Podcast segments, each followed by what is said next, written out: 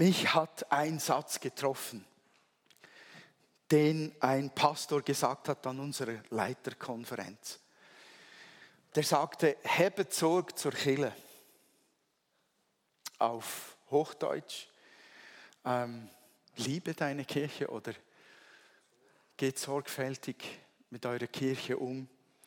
Man könnte auch sagen, ehrt eure Kirche, seid dankbar für eure Gemeindefamilie und so weiter, wie auch immer man das ausdehnen kann.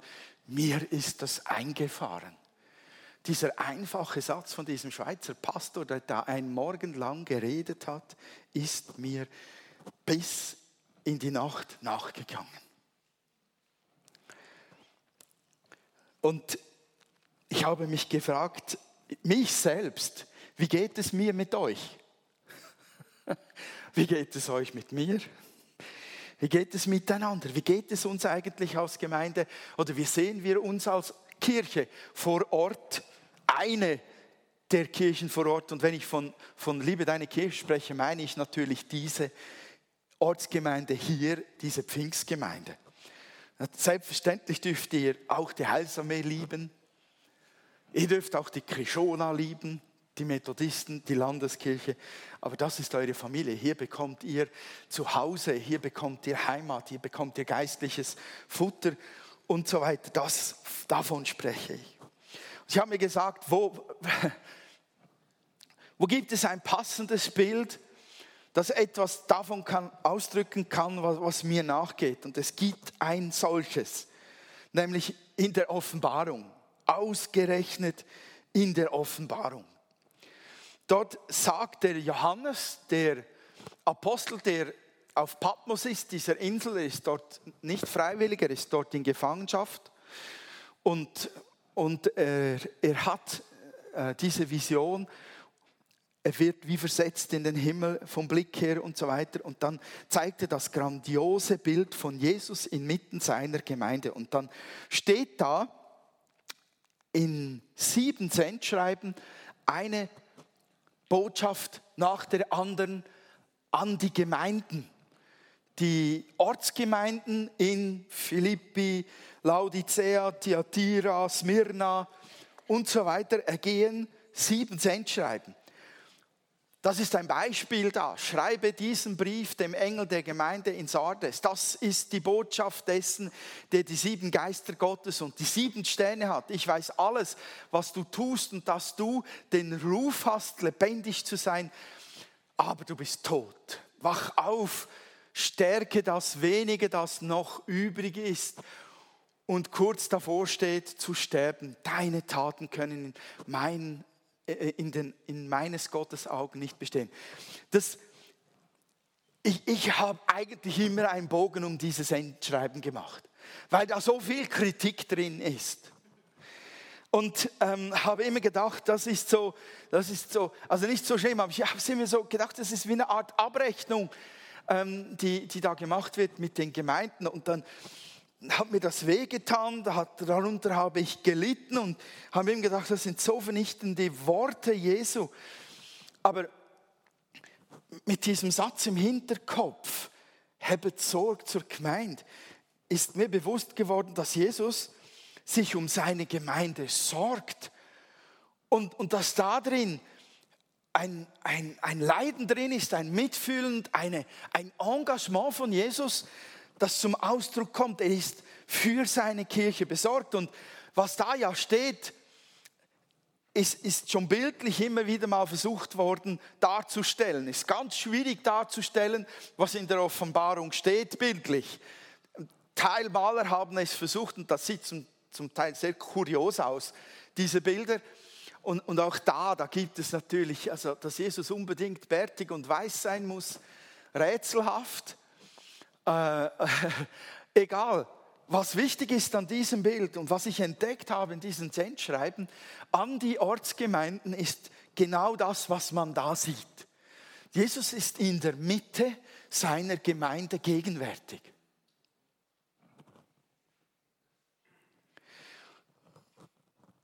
Er ist mitten in Thyatira, in Ephesus, in Laodicea, in Smyrna. Er ist in jeder dieser Gemeinde gegenwärtig und sorgt sich um sie. Egal wie man diese sieben Sendschreiben dann noch weiter interpretieren möchte, in Gemeindezeitalter und was weiß ich nicht alles. Aber Jesus spricht in allererster Linie, und das haben die damals so verstanden, zu ihnen als Gemeinden vor Ort.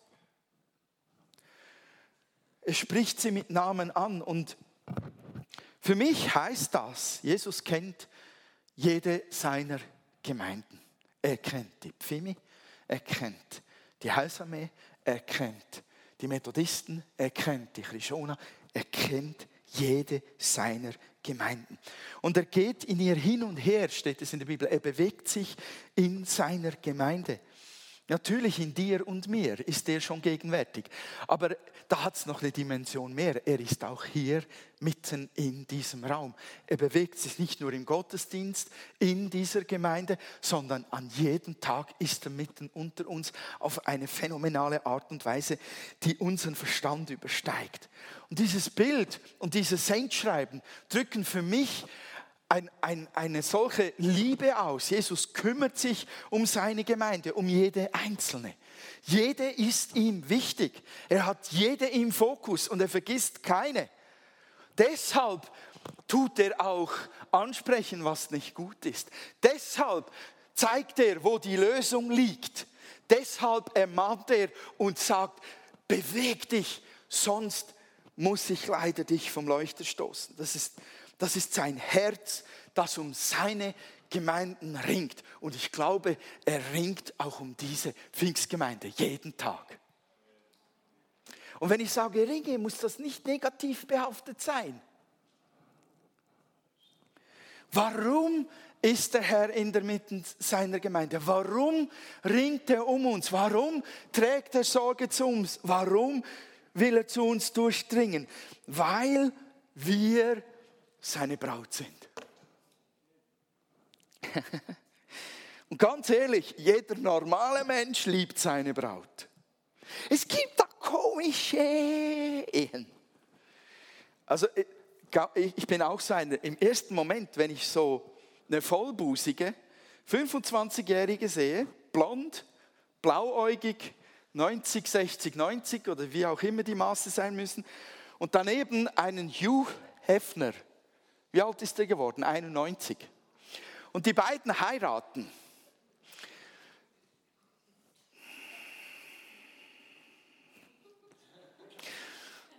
Zu meiner Frau sage ich etwas, was ich hier nicht wiederholen möchte. Ich zweifle etwas an echter Liebe in solchen Momenten. Aber jeder normale Mensch liebt seine Braut von ganzem Herzen. Und Jesus liebt seine Braut von ganzem Herzen ob es sich nun um dich ganz persönlich als Einzelperson handelt oder um uns als Pfingstgemeinde oder ob die Heilsame erlebt jede Kirchgemeinde, jede Ortsgemeinde von ganzem Herzen, weil es seine Braut ist. Sie ist sein Schatz. Johannes der Täufer spricht davon, vom Bräutigam, von Jesus und seiner Braut in Johannes 3,28 könnt ihr, wenn ihr das Konzept runterladet, könnt ihr die Bibelstellen nachlesen. Jesus spricht von seiner Gemeinde als von einer Braut in der Offenbarung und er spricht auch ähm, zwischen den Zeilen von seiner Braut, als er von den Jungfrauen redet, die sich bereit machen sollen zum Begegnungsfest mit dem, mit dem Herrn. Und Paulus, der bringt das dann so... Ähm, cool auf den Punkt. Paulus spricht zwar in einem anderen Zusammenhang von der Braut und von, von Christus, nämlich in Bezug auf die Ehe und Beziehung von, von Ehemännern zu ihren Ehefrauen, aber doch, dort auch ist der Ausdruck ähm, Braut drin. Epheser 5, von 25 bis 27 heißt es, und ihr Ehemänner, liebt eure Frauen mit derselben Liebe, mit der auch Christus die Gemeinde geliebt hat. Er gab sein Leben für sie damit sie befreit von Schuld ganz ihm gehört, reingewaschen durch die Taufe und das Wort, Gottes Wort.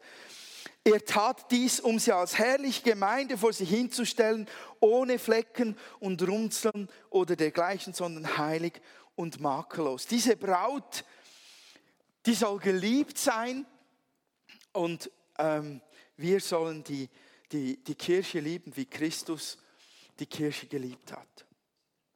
Gemeinde ist Jesus wichtig, weil sie seine Braut ist. Es ist definitiv so. Ähm, Menschen haben diese Pfingstgemeinde gegründet. Sie haben einen Verein gebildet, so wie es nach Schweizer Recht sein muss. Sie haben ähm, die Vereinsstatuten übernommen. Sie haben Vermögen zusammengelegt. Sie haben ein Gebäude gemietet, gekauft und so weiter. Sie haben sich als Verein konstituiert und sie haben auch menschlich Kraft investiert, Zeit investiert. Aber sie haben sie gegründet mit einem Ziel, nämlich das hier soll der Ehre Gottes dienen. Und das hier, diese Gemeinde, diese Kirche, die soll erfüllt sein mit dem Heiligen Geist. Das Pfingsterbe, dieses Brennen für die Gaben des Geistes und dieses Brennen für Jesus und diese Sehnsucht danach, dass der Herr durch das Wirken des Geistes Menschen rettet, überführt, freisetzt und so weiter. Das war denen am Herzen. Und da hat Gott sein Ja und Amen draufgelegt. Und deshalb ist diese Gemeinde nicht einfach nur Menschenwerk, sondern sie ist Gottes Werk. Und obwohl es Gottes Werk ist, menschelt es bis heute darin. Und es wird weiter menscheln.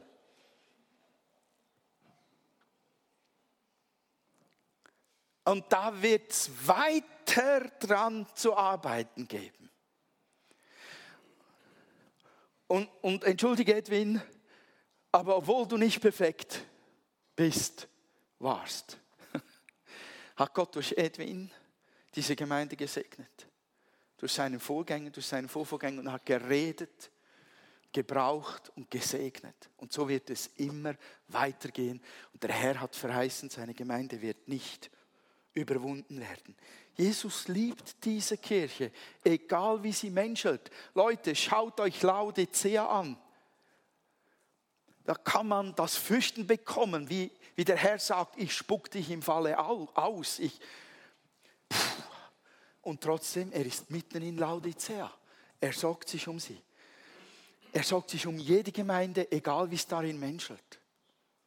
Wir sollten den Stab nicht über Gemeinden brechen, auch nicht über unsere eigenen, wenn es darin zu sehr menschelt. Der Herr hat sie nicht aufgegeben, wir geben sie auch nicht auf. Wir geben einander nicht auf. Jesus hat sein Leben für die Gemeinde gegeben, heißt es in diesem Bibelvers. Er hat sein Leben für die Gemeinde gegeben, damit sie fehlerlos, runzellos, herrlich und wunderbar eines Tages vor ihm stehen kann. Keine Ahnung, ob wir da oben dann tatsächlich auch noch die Häuser nebeneinander und die Wohnungen nebeneinander haben. Wäre dann spannend zu schauen, ob es Diskussionen gibt. ja, bei dem wollte ich nicht wohnen. Hä? Falsche Liste. Ciao.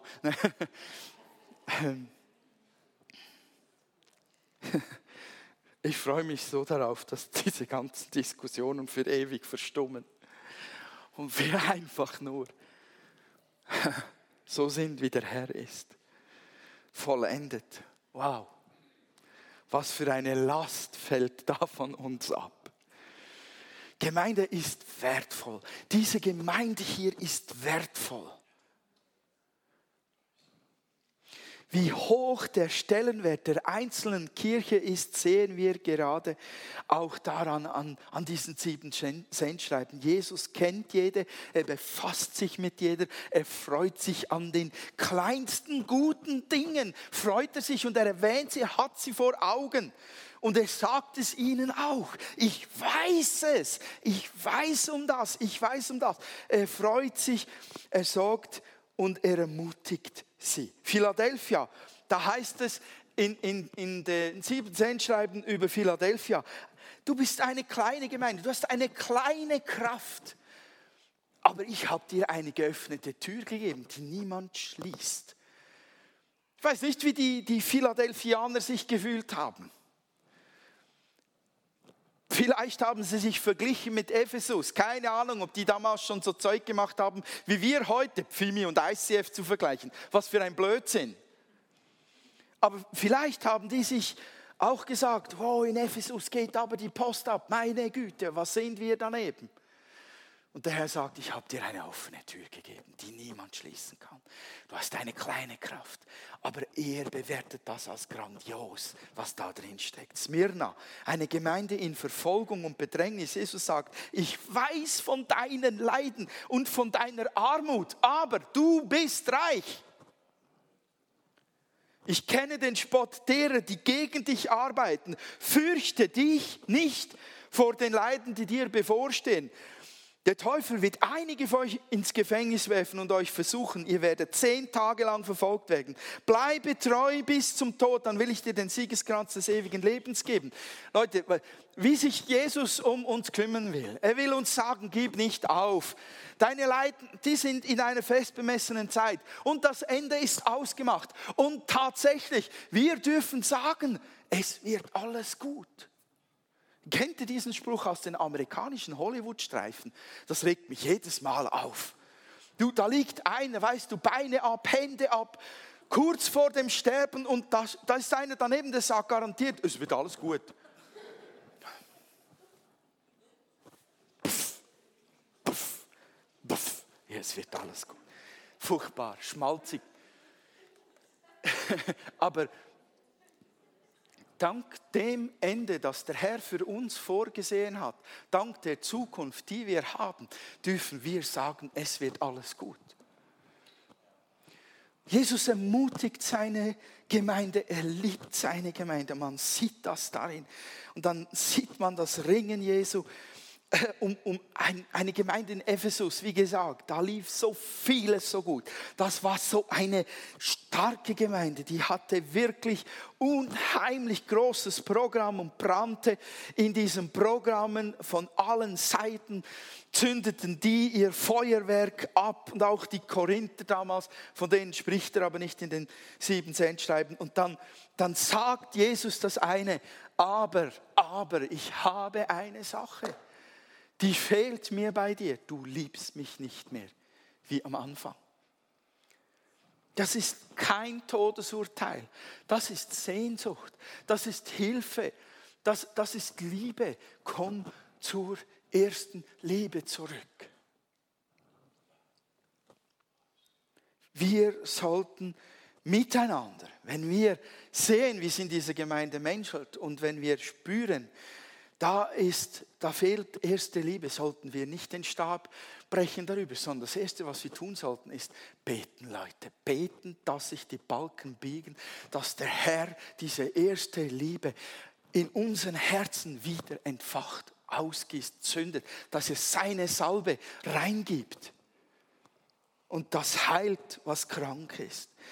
Weil der Herr uns liebt, ringt er um uns. Weil die Gemeinde es wert ist, ist er in ihrer Mitte und spricht an, was ihm Probleme macht.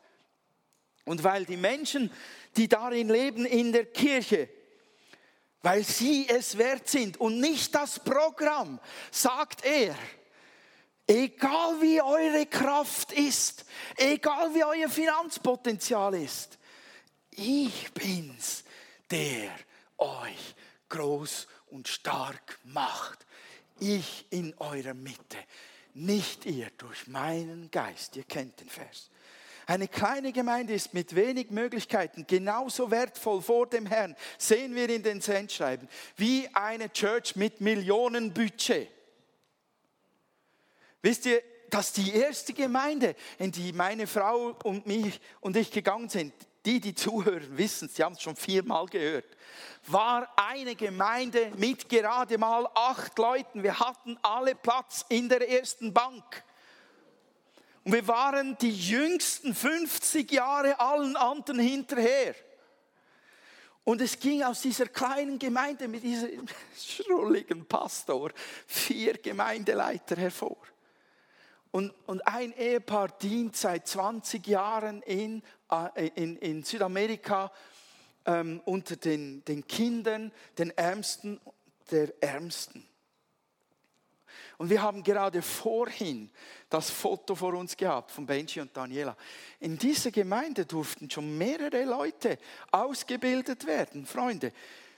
Könnten wir dankbar dafür sein und das sehen und hochhalten. Benji und Daniela, ein solcher Segen für Südostasien, von Gott gesalbt, gesetzt, berufen, gesandt und voller Frucht. Die krempeln ganze Regionen durch die Gnade Gottes um. Hunderte, Tausende finden zu Jesus durch sie. Manu und Larissa, hier groß geworden durchgebrochen Gemeindeleiter. Michael in der Pipeline. Und der wächst. Ja. Das Potenzial selbst kleinster Gemeinden ist großartig, weil wir einen großartigen Herrn haben. Und ich mache mir einfach manchmal Sorgen darum, wie wir die Gemeinde sehen, wie wir in die Gemeinde gehen und nach welchen Maßstäben wir Gemeinde wählen und dazugehören und, und sie verlassen. Und da ist kein Herumgejammere da drin heute Morgen. Wir haben keine Massenaustritte gerade jetzt, nur so nebenbei gesagt. Sondern es ist eine ernste Sorge darüber, welche Herzenshaltung ich manchmal wieder begegne und, und finde ich einfach bedenklich. Gemeinde ist doch kein, kein Selbstbedienungsautomat.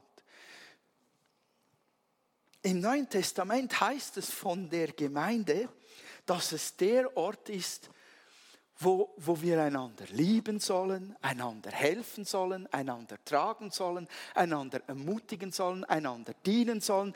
Ein jeder mit der Gabe, die der Herr ihm gegeben hat. Einer trage des anderen Last. Seid gastfreundlich, nehmt den Fremden auf, helft den Zweifelnden. Das tönt nach Arbeit, nicht nach Wellnessaufenthalt. Schon noch schade.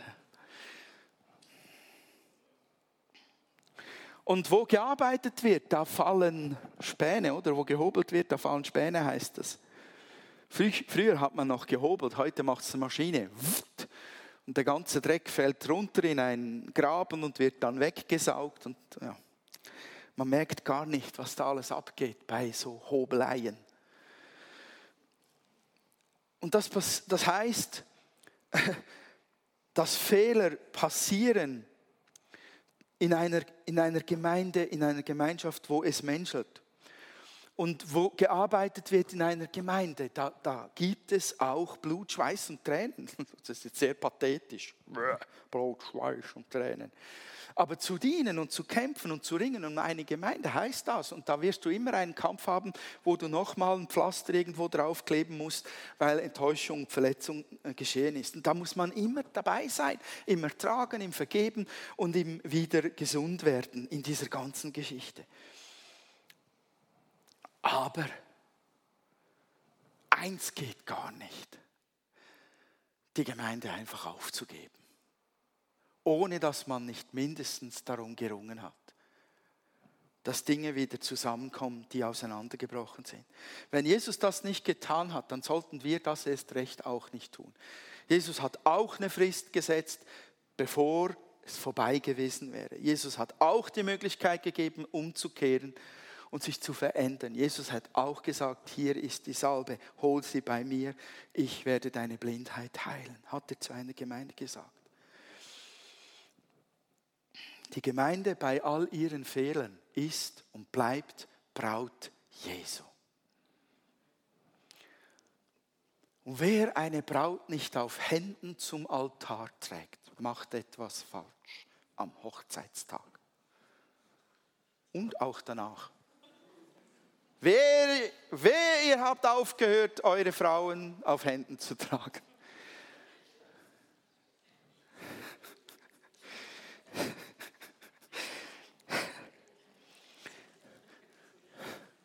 Das Letzte. Das Letzte.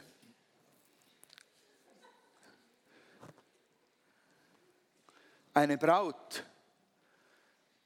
liest man sich aus. Zu einer Braut sagt man Ja.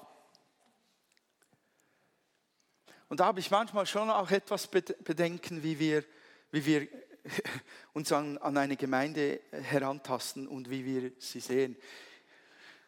Es mag ja sein, dass jemand den ersten Schritt in eine Gemeinde macht, weil er sich sagt, meine Kinder sind hier gut aufgehoben, hier gibt es ein gutes Kinderprogramm und so weiter und so fort. Da gibt es eine tolle Kleingruppenarbeit und der Worship ist der Hammer. Gar nichts dagegen. Aber irgendwann muss die Entscheidung tiefer gehen.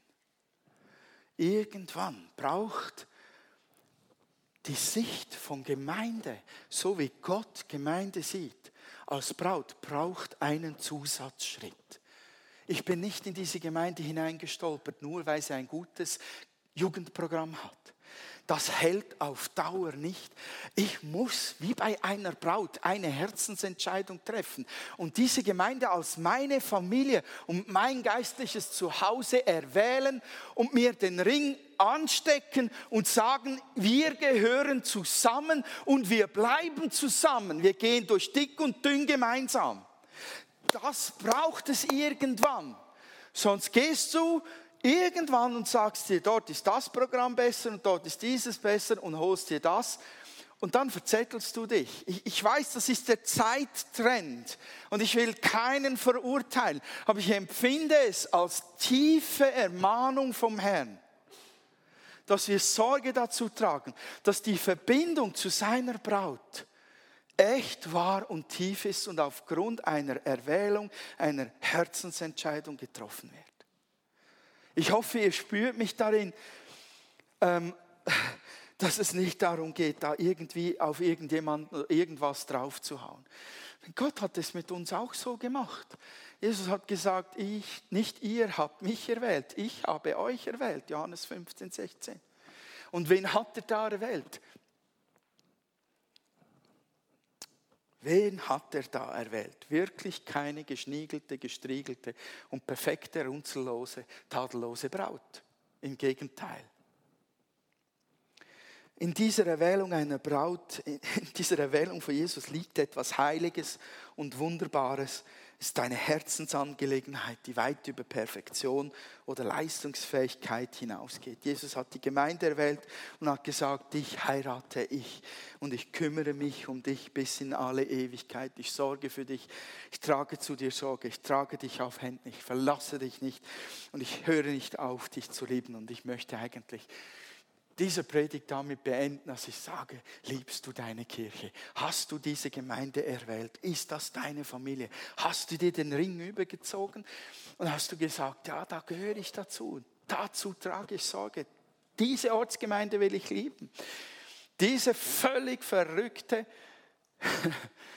Erbschaft, dieses pfingstliche Erbe, dieses Verlangen nach dem Heiligen Geist auch das habe ich erwählt, auch das habe ich geheiratet. Auch damit verbinde ich mich. Hast du das getan? Das ist eine gute Haltung für gemeinsam stark in die Zukunft zu gehen und das ganze menschelnde Zeugs irgendwie durchzustehen. Das glaube ich von ganzem Herzen. Ich glaube, wenn wir so eine Wahl treffen, wenn wir wenn wir da hineinkommen, dann wird das etwas mit unserer, ähm, das macht etwas mit unserer Atmosphäre. Das macht etwas mit dem Umgang miteinander. Das formt eine Einheit, die, die dem Heiligen Geist wie ein roter Teppich ausgelegt, so richtig den Pfad ebnet, hineinzukommen und da hineinzuwirken und Segen auszugießen und Dinge zu tun, die einfach nur herrlich sind. Daran glaube ich von ganzem Herzen. Amen. Herr, ich danke dir, dass du uns erwählt hast und herausgenommen hast aus der Welt und beiseite gestellt hast und uns deinen Ring an den Finger gesteckt hast, gesagt hast, du bist mein und dich an uns verschenkt hast. Es ist überwältigend, deine Braut zu sein. Wie schön müssen wir in deinen Augen sein. Wie herrlich. Hilf uns, dass wir auch einander mit deinen Augen sehen, dass wir Kirche mit deinen Augen sehen. Hilf uns, Herr, dass wir Kirche lieben, wie du sie liebst. Ich danke dir von Herzen, dass du jetzt da bist, gegenwärtig unter uns, dass du unsere Herzen schon bewegt hast. Danke vielmals, Herr, hast du uns was aufs Herz gegeben, das dir ganz wichtig ist, jedem persönlich. Und ich bitte dich, dass du unsere Herzen bewegst, da dran zu bleiben, das aufzusaugen im Gebet, in der Praxis, Herr. Hilf uns, den Schritt zu tun. Ich bete für jeden Einzelnen hier drin, was der Herr dir aufs Herz gelegt hat. Das soll sich in deinem Leben verfestigen, durchsetzen. Du sollst mit der Gnade des Wirkens des Heiligen Geistes durchbrechen da. In dem Punkt. Der Herr möge dich umarmen und an sich ziehen mit allem, was er hat. Denn du bist Braut Jesu. Vater, wir danken dir für jede Gemeinde hier vor Ort, für jede Braut, die du geschaffen hast mit deinen Händen vor Ort. Danke, hast du deine Kirche auf der ganzen Welt so lieb. Halleluja. Danke, Herr. Hilfst du uns auch, die ganze Gemeinde zu lieben auf der ganzen Welt. Zieh uns an dein Herz und segne uns hier vor Ort als Pfingstgemeinde, dass wir ein Segen sind für alle anderen hier. In Jesu Namen. Amen.